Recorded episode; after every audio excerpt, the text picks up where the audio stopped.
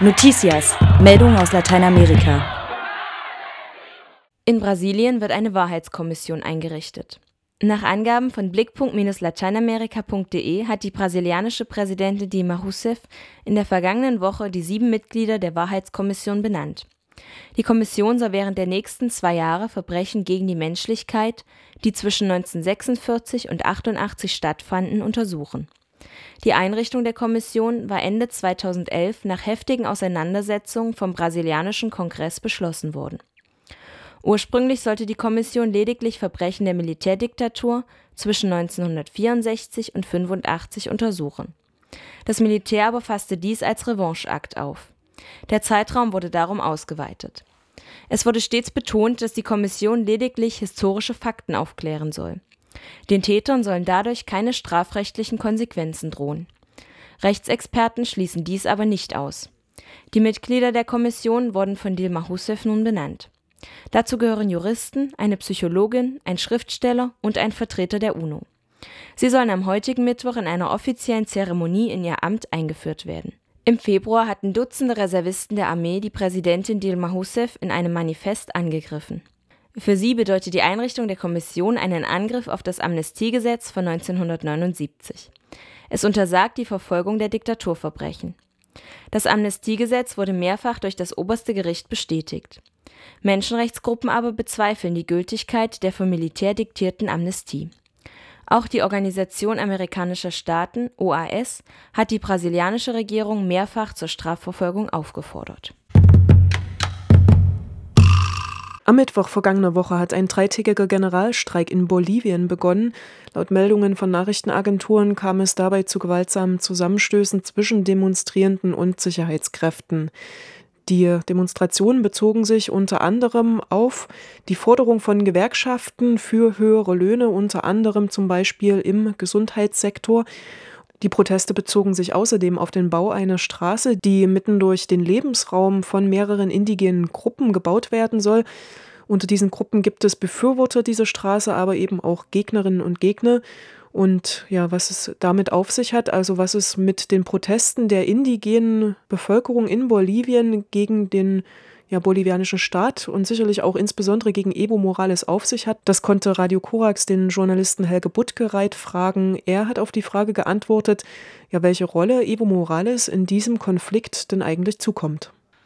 Ja, Evo Morales ist eben in der Tat der erste indigene Präsident ähm, Boliviens, der ja vor mittlerweile äh, gut sechs Jahren sein Amt angetreten hat, ähm, als eben derjenige, der sagte, wir wollen das Land dekolonialisieren, wir wollen den Indigenen ähm, ja, zum Recht zurück äh, führen, dass sie halt quasi bis dato wurden sie unterdrückt, hatten keine, hatten keine Rechte oder zu wenig Rechte oder vor allem auch haben sie an dem äh, Reichtum, dem Rohstoffreichtum des Landes zu wenig partizipiert.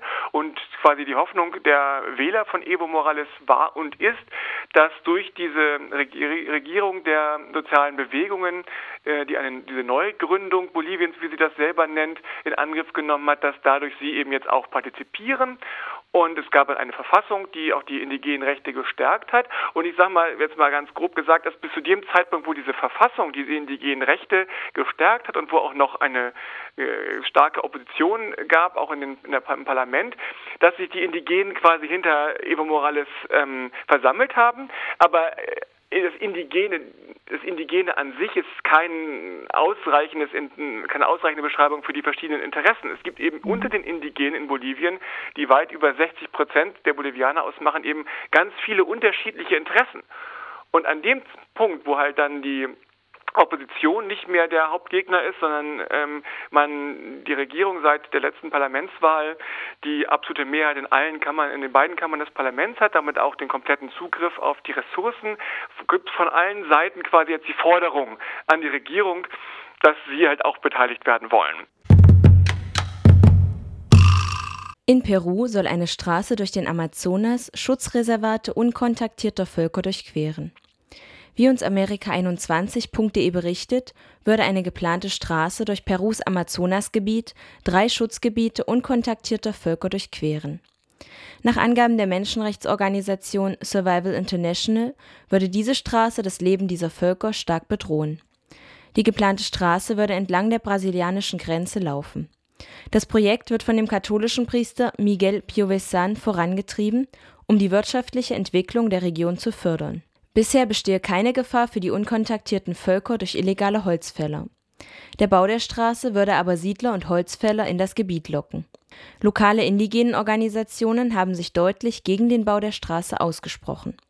Die Straße stelle nach deren Auffassung keine Entwicklung dar, sondern schaffe nur Spaltung. Die FARC wollen den gefangenen französischen Journalisten freilassen. Aus einer Meldung von Amerika21.de geht hervor, dass die kolumbianische Guerilla-Organisation FARC bereit sei, den französischen Journalisten Romeo Langlois freizulassen. Wir hatten in den Noticias bereits über die Gefangennahme berichtet.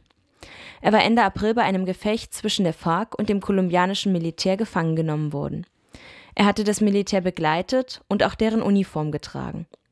Langlois soll an einem sicheren Ort an eine Kommission aus einem Vertreter des Internationalen Roten Kreuzes, der Menschenrechtsaktivistin Piedad Cordoba und einem Gesandten der französischen Regierung übergeben werden.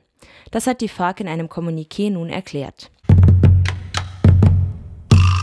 Am Donnerstag diese Woche, also am 17. Mai, ist der internationale Tag gegen Homophobie.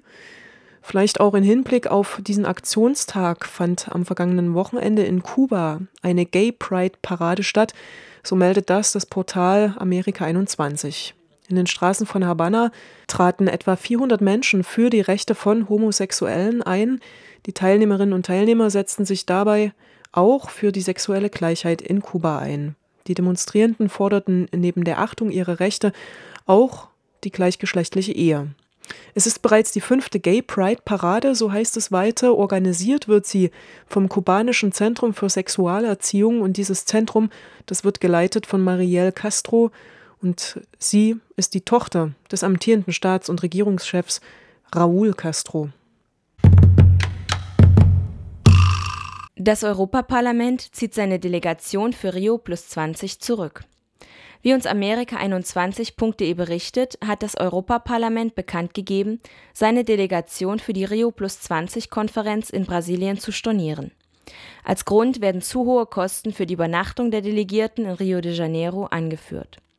Wie latinapress.com berichtet, hat auch die Bundeskanzlerin ihre Teilnahme an Rio Plus 20 abgesagt. Mit Umweltminister Norbert Röttgen und Entwicklungsminister Dirk Niebel sei Deutschland nach Angaben von Angela Merkel hochrangig vertreten. Da müssen wir uns in den Noticias schon fragen, wie wichtig die Rio Plus 20 Konferenz den europäischen Politikern tatsächlich ist. Wie Amerika21.de weiterhin berichtet, steigen auch brasilianische Nichtregierungsorganisationen aus dem Dialog mit Rio Plus 20 aus. Allerdings aus anderen Gründen. Dies geht aus einer offiziellen Erklärung des Komitees der brasilianischen Zivilgesellschaft für Rio Plus 20 CFSC hervor. Ursprünglich sollte das CFSC an den Dialogrunden für nachhaltige Entwicklung teilnehmen. Die bisherigen Dialoge für Rio Plus 20 wurden aber autoritär von der Regierung angeleitet. Die Gespräche sowie auch die Ergebnisse werden von der Regierung kontrolliert. Die beteiligten NGOs verteidigen deshalb den parallel zu Rio Plus 20 stattfindenden Gipfel der Völker. Er biete Raum, sich kritisch zu positionieren. Die Dialoge für nachhaltige Entwicklung als Vorbereitung auf Rio Plus 20 bieten diese Möglichkeit nicht. Deshalb haben die Nichtregierungsorganisationen sich entschlossen, nicht mehr daran teilzunehmen